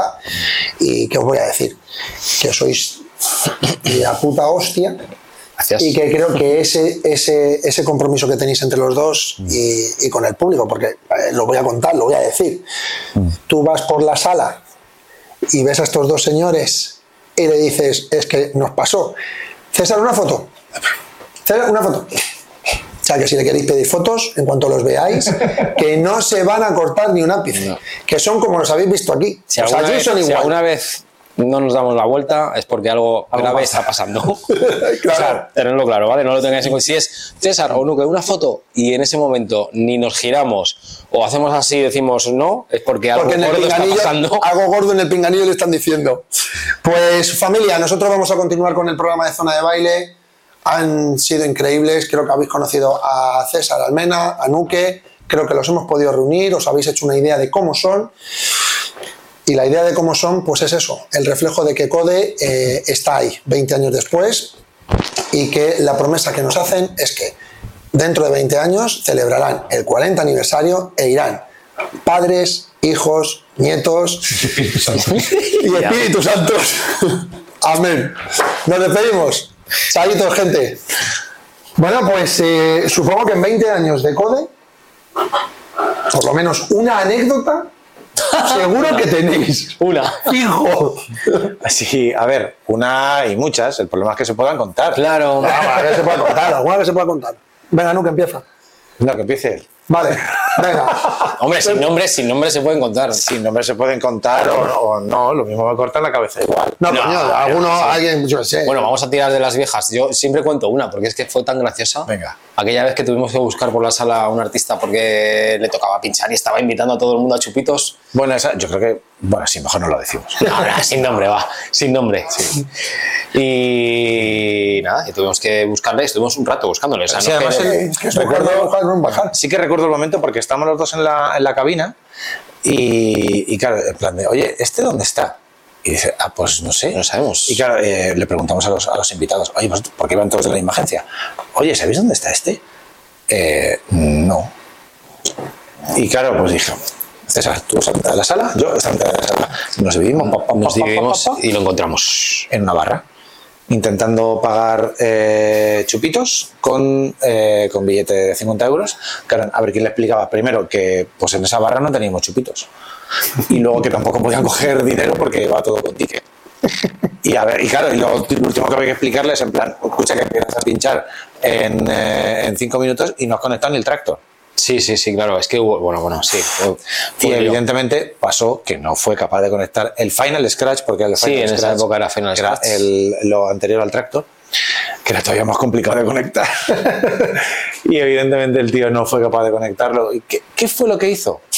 Cogió las maletas de los dos jockeys anteriores, la Ya plantó está. Hizo ahí. ahí- y el tío, fu, fu, fu, fu, fu. Puedo decir que se hizo una sesión Una improvisación total. Ni siquiera estaba actuando con su música. Es que era- Pero bueno, eh, como se conocían los discos, pues el tío hizo una sesión brutal. La gente no tiene ni idea de que ni siquiera su- era su música, pero ahí estaba el tío. Y lo disfrutó como el que más. Sí, sí, sí, y todos. realidad. Está- luego estamos mirándolo, nosotros, claro, lo sabíamos en plan de. Sí, nadie sabía de qué iba la movida, pero Claro. ellos- nosotros decíamos, joder, si la gente supiera, ¿no? Sí, sí, sí. Hubo una vez también en un cierre que de eso no hace tanto. eh, nos quedamos todos perplejos, ¿no? Eh, tanto Nuque como yo, como todos los que estábamos por allí, los colegas, y hasta el cámara, ¿no? Que el cámara que, que fue que eh, nos encontramos a Mike Buchanan en, en un, en un palco y estábamos cerrando la code, este y yo, y de repente vimos a un tío en el palco de la derecha con un bañador rojo, y se lo llevaba al bañador y estaba dándolo todo, y claro, pasamos unas risas increíbles porque era, es que era Mike Buchanan justo de- después de rescatar sí, de- los vigilantes de la playa. Le faltaba el flotador allí en el hombro solamente. Eh, no, mami, yo, eh, yo pensaba, la luz, ¿os ha ido alguna vez en familia? La luz, en plena fiesta. La luz no, pero una vez, una vez se no, una vez murió una mesa, pero muerte, ¿no? Porque hombre, algún problema técnico Sí, bueno, ha habido. no. Pero una vez fue eh, muerte, estaba así, da, da, pum, y murió la mesa, porque claro, son aparatos electrónicos que pueden fallar. Pero bueno, tenemos un equipo técnico increíble y tardó pocos minutos en cambiar la mesa, pero o sea, la mesa estaba, por eso siempre hay que tener una mesa de backup, siempre, porque son aparatos y si no tienes esa mesa de backup en ese momento que hubiéramos hecho, se acabó la fiesta. Yo, Porque hecho, sin mesa, no sé si fue esa misma o fue en otra, pero sí que es verdad que hu- hubo en una que tuvimos un problema con la mesa, pero estaba, y era DJ Ras quien estaba pinchando con ella. Eh, y no me acuerdo qué era lo que pasaba, pero básicamente lo que hicimos fue puentear una mesa con otra. Entonces, en los soportes en los que poníamos los. los claro, porque no podíamos soltar la mesa del máster, porque en aquel entonces la Porque mesa iba, iba directo al máster. Directo. Entonces, no podíamos desconectarla. Y lo que hicimos fue puentear la mesa, que se le habían jodido unos canales o algo, eh, puentearla con una mesa que sí que funcionaba. Y pusimos la mesa que no funcionaba, la pusimos en, uno de los soportes que teníamos para los CDs. O sea, que tú tenías la mesa, aquí otra mesa y luego pues eh, los CDs, platos y tal. Eh, ¿Por qué lo cuento así? Porque lo que pasó también fue que eh, en, la, en, el ímpetu, en el énfasis, en, el, en el éxtasis de la gente en la pista, una chica se sube a la cabina para DJ Y entonces hace como yo, ¿vale? Que, que te falla el pie y te vas a caer. ¿Y sabes dónde se fue a agarrar la chica? A la mesa. A la mesa que estaba ahí. Además, solo tenía dos cables. Se enganchó de los cables del máster. Eh, en ese momento descubrimos que tenemos un técnico con unos reflejos increíbles. y se abalanzó sobre ella. Y consiguió cogerla. No solo que cogió la mesa, sino que consiguió que no se desconectara en la mesa. O sea, porque con todo esto no, no hubo un silencio, no hubo un fallo de sonido en ningún momento. O sea que fue una, concatenación de, cosas que podrían haber sido terribles y todo se solucionó eh, por el trabajo, el buen trabajo del equipo técnico en este caso. Joder, si es que estaba para. Hombre, podemos, algún día escribiremos un libro. Es una cosa que, ¿Te acuerdas aquella vez en la que un artista que iba a pinchar en carpa se equivocó? o sea, se equivocó él, se equivocó el conductor que le acompañaba, total, que acabó en main room, o sea, el artista que iba, que le tocaba, o sea, fue una concatenación de cosas. Él actuaba en carpa, en la carpa, ¿no? En, la terraza, una zona para 800, 900 personas. De repente, el conductor que le traía le lleva a main room. Hmm. Se daba la situación de que el siguiente artista que le tocaba en main room estaba llegando tarde, con lo cual no estaba allí. No, no, pero y aparte por la puerta, al que, estaba, al que estaba pinchando, pues tiene que hacer hora y media, de repente, cuando lleva una hora, le dicen que te quites. Dice, ¿pero qué dices? Ah, sí, es cierto, es que ni siquiera claro, claro, claro, El caso es que llegó tal, bum, bim, tal, y empezó. A ver, yo creo, que aquí los nombres de los artistas sí se pueden decir. porque Sí, bueno, tampoco es una cosa. en Main Room estaba Marco Bailey. ¿Vale? Que menos mal que es una persona con la que tenemos cierta confianza. El que llegó era Chris Liberator. Que menos mal que es muy buen DJ. Que era el que actuaba en Carpa. y es, una de las, es uno de los DJ más amables del mundo. O sea, qué tío más majo y más agradable, porque a cualquiera Claro, el tío, el tío llega y dice, mira, aquí, aquí, ven, pasa, pasa, pasa, está tu cabina, venga, empieza. Eh, eh, Marco Benito, eh, no, me toca a mí ya, porque me están diciendo que empiece ya. Bueno, venga, vale, pues empieza. Marco Billy flipando diciendo. Bueno, yo tenía un rato más, pero empieza, va. Que el libreto lo empieza y al segundo track llega el que sí le tocaba en esa zona, que era Benzín, si no recuerdo mal. No, claro, pero le dijimos, no, no, le dijimos, vete a la carpa porque no hay nadie pinchando en carpa. Digo, tío, y a Marco es le que dijimos, esta no es tu zona, la zona es la carpa. claro, oye, que la carpa mola un montón. Sí, la Pero qué bajón, después de ponerte delante de la main room, poner dos temas y decir, y ahora te vas a la carpa. Green Liberators hizo Sesionaca, hizo, puso dos temazos en la zona principal, luego se fue a la carpa, hizo Sesionaca sin perder la sonrisa. Sí, sí. O sea, brutal. Increíble. Eh, Marco volvió a, ponerse a, los mandos de, la cabina a pesar de esa interrupción y no pasó nada, nada más allá. Y luego sí que verdad, luego ya llegó Ben Sims y dijo, ¿qué ha pasado aquí?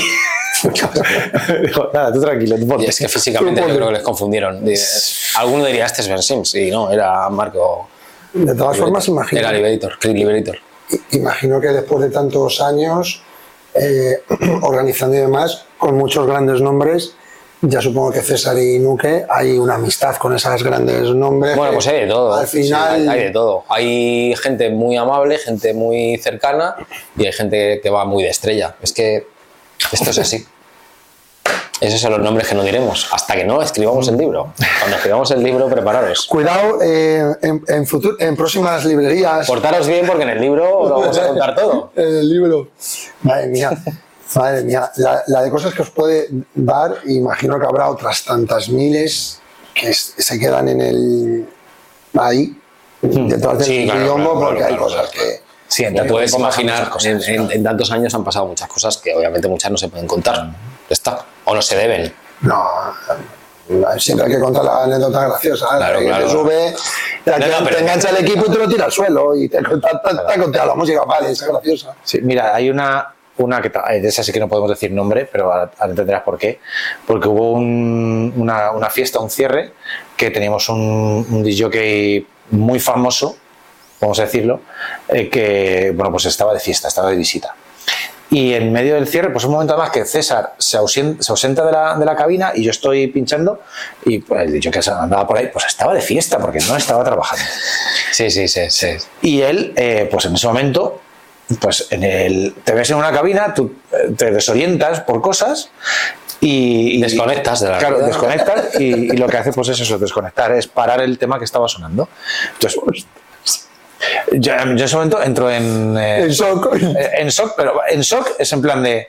Lo primero es recuperar, poner la música. Entonces, yo cogí, reanudé la sesión. Mm, creo que no se notó mucho, pero claro, aparece César y me dice: ¿Qué ha pasado? Y digo: Que me acaba de parar la música. ¿Qué? Dice, yo, a ver, yo, no le estaba viendo, pero es que creo que me ha, parado la música, le ha dado al. Yo creo que le ha dado al. Claro, está grabado, está todo grabado. el bar, sacar el bar. y César, César con, una mezcla de, de, ira, pero delicadeza, le dijo que se fuera lejos. lejos. Pero, pero mira, es una. Eh, ¿Por qué no, no, no, hay que decir nada? Y esto queda como anécdota. Y es que es una persona que cometió un, un error que puede tener cualquiera, pero es una persona que luego al, desde el día siguiente se está volviendo loco por conseguir nuestro número de teléfono para disculparse, para disculparse eh, personalmente, llamarnos en plan de lo siento mucho, eh, de verdad que... Sí, sí, bueno, aunque, aunque parezca un putadón, ¿no? Que llegue alguien y te pare el tema en un cierre ahí con no sé cuántas miles de personas, para nosotros no pasó de eso, de una anécdota y tal, no... Ningún Pero problema. Sí que lo que yo no, fue, no fue grave. Ah, de hecho, a mí, a mí me ha dicho más de esa persona cómo se ha comportado Después de que el hecho de que haya podido coger y, en, un momento de, ah, para, para, la música, eh, yo creo que le define mucho más lo que hizo después. Claro, sí, es el, comportamiento de personas. Anda, cuéntalo, que seguro que alguna vez ya has dado ahí al cuello dicho, ¡ay, ay, que este no tiene que haberlo para Ah, muchísimas. ¿Ah, que sí? Sí. Pero no a otro. Claro, no, a ti mismo. espera, espera. Escucha, y el que no le ha pasado, el que no le ha pasado, no ha pinchado su Claro, escucha, escucha, tú sí, tú sí. César, a ti también. Lo de darle al pasado, seguro, fijo. Eh, suscribo lo que acaba de decir. Empate a uno, una X. Si no te ha pasado, es imposible que no te haya pasado eso nunca, nunca. Es imposible. Madre mía. A ver, las sesiones, las cuando las sesiones van preparadas, no va a fallar nada. Cuando las sesiones son improvisadas y estás además intentando hacer muchas cosas, tiene que haber un puntito de riesgo. El que, el que, el que no falla es el que no arriesga. Si arriesgas en tus sesiones, alguna vez te sale mal pero ahí está la gracia. y la magia de que si te sale mal no se note, o se note lo menos posible. Eso sí que son tablas. Eso ya es... Y vosotros tenéis demasiadas. Son horas de vuelo. Joder, macho. Pues nada, eh, escucha, hay que escribir un libro. Sí, sí, sí, sí. Las memorias... Esa es una de las cosas que sí. Las memorias de África no, las memorias de Yo he, dicho, yo he dicho que voy a escribir dos libros. Ahí va. Sí. Que se ha venido arriba, ¿eh? No, no, no, no, pero vas a entender por qué. A ver, Uno, el primero lo escribiré cuando siga en activo y el otro ya cuando me retire. Es que el primero. Y entonces hay que comprar el, segundo. el segundo, ¿no? el, segundo va a ser el, más... primero vas a estar ahí retenido y no. el primero, el primero va a Ese no va a vender, va a vender el segundo, tío. El primero va a ser historia, el segundo va a ser el índice y nombres. El que va a vender va a ser el segundo. así que centrémonos en el de ya cuando, cuando ya, se pueda sacar todo. Cuando ya se jubile. Mm. bueno, pero ya te queda. Pues, pues, pues, espérate, pues eso ya será para cuando celebres, celebréis la CODE 50 aniversario. El problema es que no sé si en algún momento escribiré el segundo. Sí, sí, seguro. Pero espérate un momento. Algunos lo merecen. no, no, si me refiero si me retiraré. Claro, no, pero espérate. El primero. ¿Hay algo ya escrito? ¿Nunca ya hay algo, algo de ese Yo libro? Empecé a hacer mm, bosquejos y apuntes en pandemia. Pero bueno, ahora, mismo te digo que no es imposible. Ahora, no tienes tiempo. No, no, imposible, imposible. No tenéis tiempo. Si es que tenéis que liar la parda de la trilogía de la guerra. Si solo fuera eso. La trilogía de la guerra de la galaxia. Eso, eso, solo. No, eso es la minucia, eso, ya está cerrado. Fechas, son solo tres fechas. Claro, pero eso ya está cerrado. Y la que nos tenemos que preparar es para la de septiembre del año que viene, que ya también estará. Y las que vienen antes. Pensada. Claro, pero seguro que la, del, ya en, en, la de diciembre, del la de noviembre del 2024, ya artistas, cierres, quién va a cada sitio, fijo. Estamos trabajando en ello. ¡Ay, mi manito!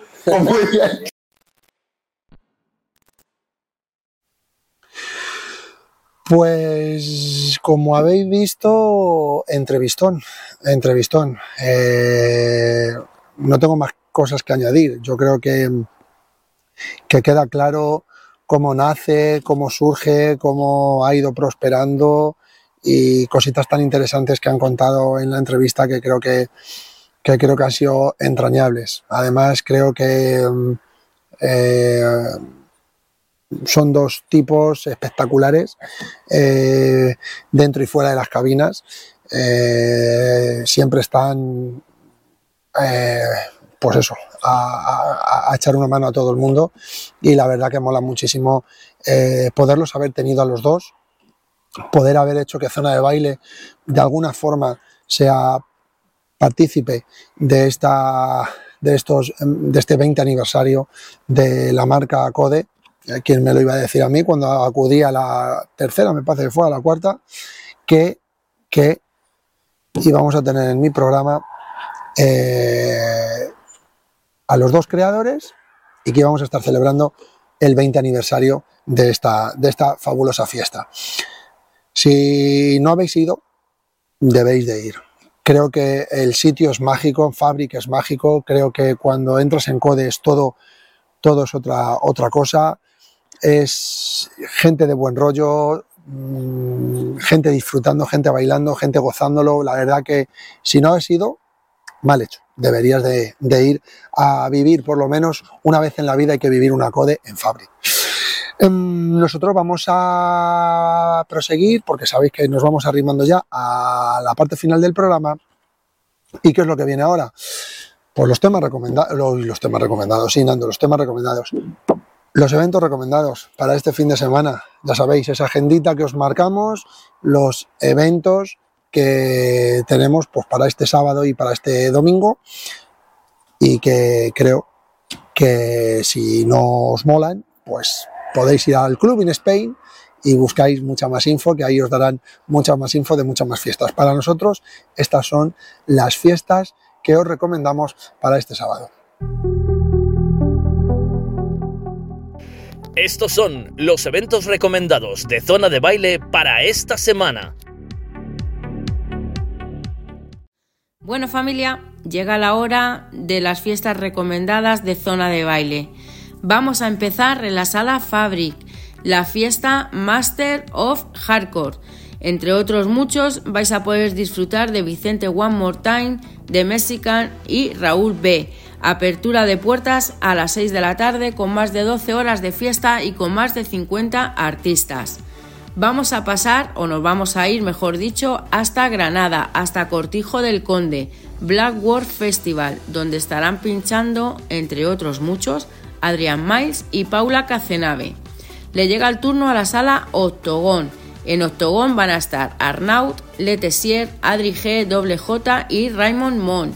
Eh, nos vamos a ir hasta Bilbao, al sexto aniversario de la fiesta Remember Paradise. Estarán pinchando Kay Ryan, Cristian Varela, DJ Mari, DJ Marta, Mónica X e Iván Jazz.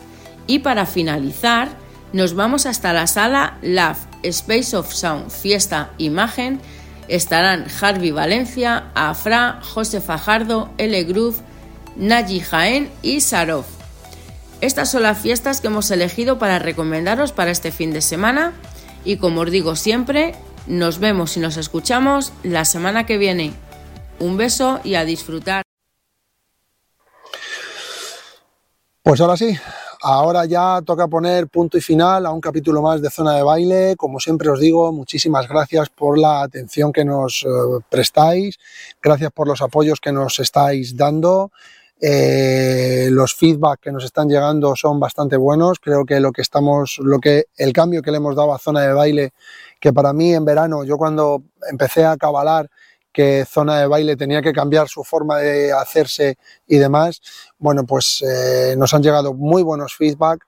Creo que os está molando el cómo estamos haciendo las cosas ahora, eh, aunque sean un poco más laboriosas para mí, pero estoy encantado de hacerlo porque al final el, hacer esto es para vosotros, para que lo disfrutéis, para que eh, tengáis un espacio en el que bueno, podáis disfrutar de la música electrónica, podáis disfrutar de, de artistas, de DJs, de entrevistas, de hemos querido hacer que Zona de Baile, bueno, pues sea un conglomerado de muchas cosas, siempre teniendo en cuenta que la música electrónica es nuestra pasión y lo que nos une.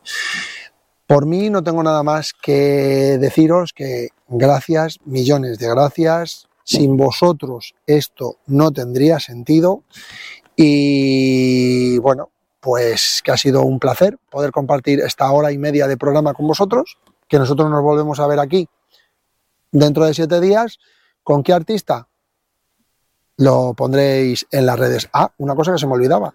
Si os queréis poner en contacto con nosotros, pues no tenéis nada más que escribirnos aquí al correo que aparecerá en pantalla, zona de baile radio zona de baile radio y estaremos encantados de recibir vuestras propuestas. Ya sabéis que tenemos el playlist de la semana, que aunque llevamos dos, dos, programas sin hacerlo, pero que ahí está, que si queréis promocionar vuestra música nos la enviéis, que nosotros estaremos gustosos de ponerla en la playlist. Si tenéis un evento, por supuesto, claro que sí. Si tenéis evento, mandárnoslo. Y, y para que aparezcan los eventos recomendados de zona de baile, pues por supuesto, ¿por qué no? Así que cualquier cosita, nos escuchamos, nos escribimos a través del correo electrónico zona de baile radio ahora sí, nos toca, toca poner punto y final, nos marchamos el próximo sábado más y no sabemos con quién. Un saludo, hasta luego.